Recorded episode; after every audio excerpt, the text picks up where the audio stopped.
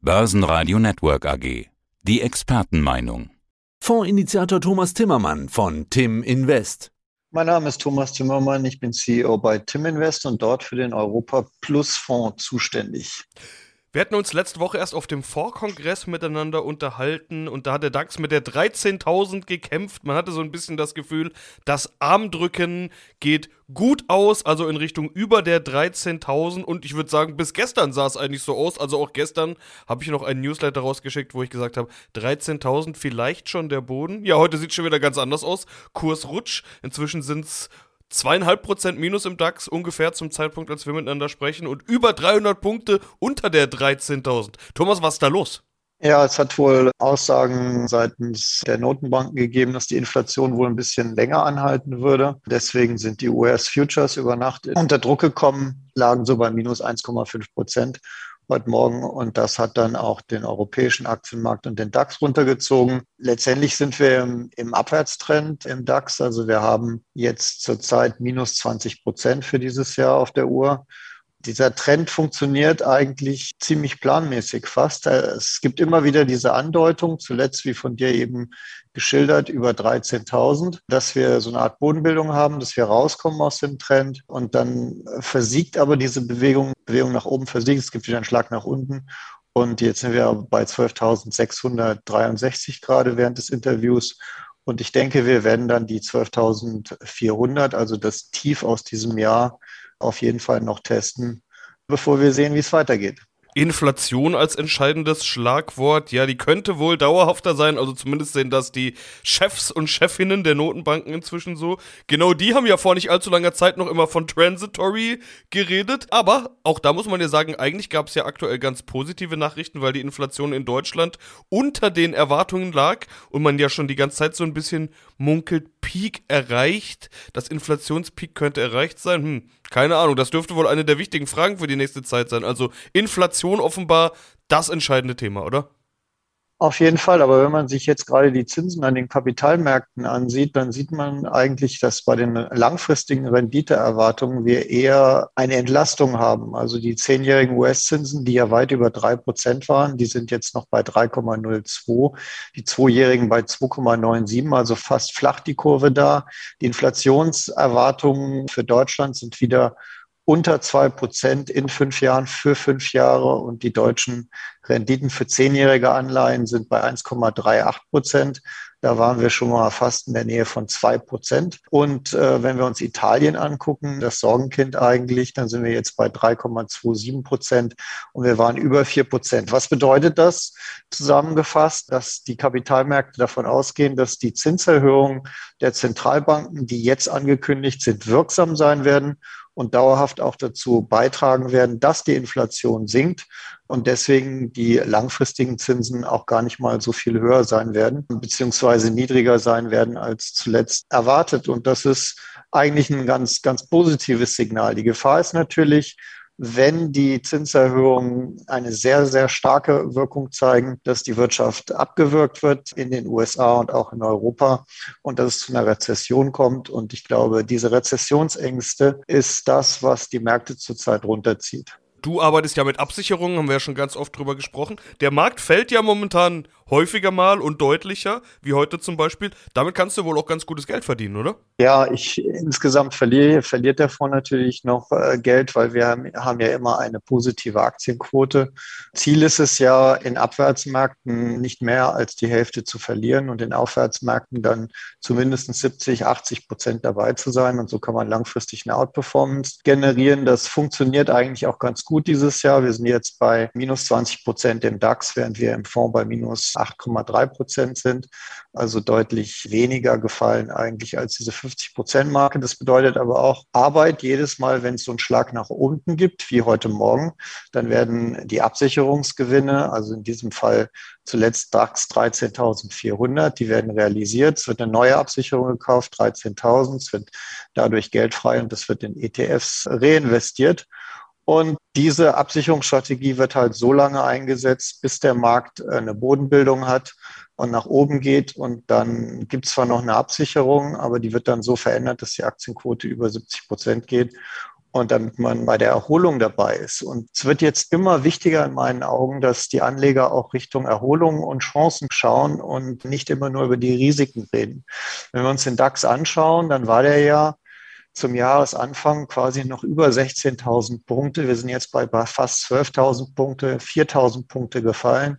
Wenn man sich die Retracement-Linien anschaut, 50 Prozent Fibonacci Retracement ist ungefähr bei 12.200. Das wäre eine 50-prozentige Korrektur. Das ist viel für so einen Markt ausgehend von den Covid-Crashs, da sind wir jetzt eigentlich schon in der Nähe. Wenn das nicht hält, dann käme, wäre die nächste Linie so bei 11.400. Worst Case sehe ich immer noch bei 10.000 im DAX, aber das muss ja gar nicht mehr passieren. Und selbst wenn das der Worst Case wäre, dann wären das jetzt auch nur noch 2000 Punkte. Also es ist wichtig, dass man nach vorne schaut. Und dann ist natürlich die Frage, was könnten denn die Katalysatoren sein, dass es am Ende äh, vielleicht wieder hochgeht. Und da gibt es eine ganz, ganz positive Nachricht. Und das ist eigentlich, dass die chinesischen Märkte, also zum Beispiel der China A50 Index, quasi der DAX von China, dass der gedreht hat. Und das ist der erste Index auf meinem Spreadsheet, der wieder über der 200-Tage-Linie ist und über der 100-Tage-Linie. Also wenn jemand sich mal anschauen will, wie sieht denn so eine Recovery aus von so einem Markt? Wie kann das denn mal aussehen im DAX? Dann empfehle ich wirklich, sich den China A50-Chart mal anzuschauen. Dort sieht man, dass die Entspannung in der Covid-Politik dazu geführt hat, dass es massive Kursgewinne gegeben hat in den letzten Tagen und Wochen und der Markt sich richtig, richtig gut erholt kann. Und das kann natürlich jederzeit auch an den europäischen Aktienmärkten passieren. Das sollte man nicht außer Acht lassen. Und deswegen empfehle ich wirklich nach vorne zu schauen und das Positive zu sehen. Im Übrigen ganz nebenbei ist der DAX natürlich, wie wir alle auch wissen, zum Teil auch von China abhängig. Wir hatten dort eigentlich nur negative Daten zuletzt. Jetzt haben wir positive Daten, auch wirtschaftliche, auch im Sentiment. Die Konjunktur äh, belebt sich, die Aktienmärkte haben längst gedreht, wie, wie berichtet. Und das müsste eigentlich auch positiv auf den DAX abstrahlen. Aber bisher schlägt sich ja nicht so durch. Also braucht das alles einfach so ein bisschen Zeitversatz oder wie schätzt du es ein? Ja, genau. Also der Bärmarkt kann, kann noch weitergehen. Kein Mensch weiß, wann der endet. Aber wir haben natürlich auch, äh, China ist jetzt weit weg, profitiert indirekt auch davon, dass es jetzt natürlich nicht direkt im Ukraine-Krieg involviert ist, dass man eventuell sogar durch den Krieg Rohstoffe günstiger drankommt. Und wie gesagt, die Pandemie geht dort dem Ende zu. Gleichzeitig haben die eine relativ lockere Geldpolitik und wollen die auch weiter beibehalten. Zinserhöhungen sind da jetzt nicht das Riesenthema. Insofern ist das ein Markt, der davon profitiert. Und das ist halt wichtig, auch für Deutschland. Aber die deutschen Märkte werden halt zurzeit wirklich überlagert durch die ganzen negativen Nachrichten, die wir kennen, die steigenden Zinsen, die wir haben, die kommen, die viel zu hohe Inflation, auch wenn sie in Deutschland jetzt ein bisschen niedriger war, aber in Spanien war sie über 10 Prozent und in Frankreich war sie auch sehr hoch. Ja, und natürlich der geopolitische Konflikt, der jeden Tag in den Medien gezeigt wird und damit verbunden das Verbrauchervertrauen, was auf Tief gefallen ist. Das sind alles die Belastungsfaktoren, jetzt vom Aktienmarkt. Aber wir dürfen nicht vergessen, der DAX hat mal bei 1000 Punkte gestartet. Der DAX wird eines Tages in 50 Jahren über 50.000 Punkte wahrscheinlich stehen. Langfristig geht er hoch. Solche Rückschläge sind Kaufgelegenheiten und meistens halten sie auch gar nicht so lange an. Also wenn wir zum Beispiel an den Covid-Crash denken, äh, wie viel Zeit hatten wir denn dort mal richtig zuzugreifen? Kaum hatten wir es richtig begriffen, war der Markt schon wieder oben. Und wenn man sich den China A50 anguckt, die Bewegung, der ist jetzt auch in kürzester Zeit von 13.000, fast ein Stand wie beim DAX, auf 15.000 gestiegen. Und 15.000, das wäre bei uns dann auch schon über der 200-Tage-Linie von 14.800. Also summa summarum, ja, es ist im Moment noch nicht so weit, aber wir sind schon weit gefallen. Und ich finde, man muss sich jetzt damit beschäftigen, was man tut, wenn die Märkte dreht und wann man, wenn man die Aktienquote erhöhen will. Und Aktien sind immer noch meines Erachtens ein sehr, sehr attraktives Anlagevehikel, äh, wann man einsteigt und wie man einsteigt. Ja, du hattest mir letzte Woche gesagt, wenn die Technik nach oben dreht, dann auf jeden Fall rein. So steuern wir die Aktienquote im Fonds. Was machst du denn jetzt? Also du klangst ja jetzt einigermaßen, ich will nicht sagen optimistisch, aber zumindest positiv, eher so nach dem Motto, wenn es am dunkelsten ist, dann ist man auch nah am oder näher am Sonnenaufgang. Gehst du denn schon wieder in den Markt? Also wie steht's um die Aktienquote? Ja, die Aktienquote war eigentlich, wir sind ja in einem Abwärtskanal und wir versuchen eigentlich, wenn wir eher oben sind und überkauft sind, versuchen wir die auf 30 zu senken und wenn wir zurückkommen wie jetzt, dann geht die halt Richtung 50 und dann halten wir sie so um die 50 und wenn wir den Abwärtstrend jetzt verlassen würden und nachhaltig hochgehen, dann versuchen wir die Aktienquote auch über 70, 80, 90, vielleicht sogar auf 100 Prozent zu bringen. Das ist jetzt auf keinen Fall der Zeitpunkt, das zu tun. Aber ab jetzt nach unten fühle ich mich mit 50 Prozent Aktienquote eigentlich wesentlich wohler als zum Beispiel mit 30 Prozent Aktienquote, weil die Wahrscheinlichkeit und der Druck nach unten auf den Niveaus, auf den Marktniveaus, wo wir jetzt sind, der sinkt meines Erachtens. Ne? Also wenn man von der Technik her ausgeht, wir sind auch überverkauft, äh, sowohl in den USA als auch hier in Europa. Und äh, diese Indikatoren, die drehen alle langsam.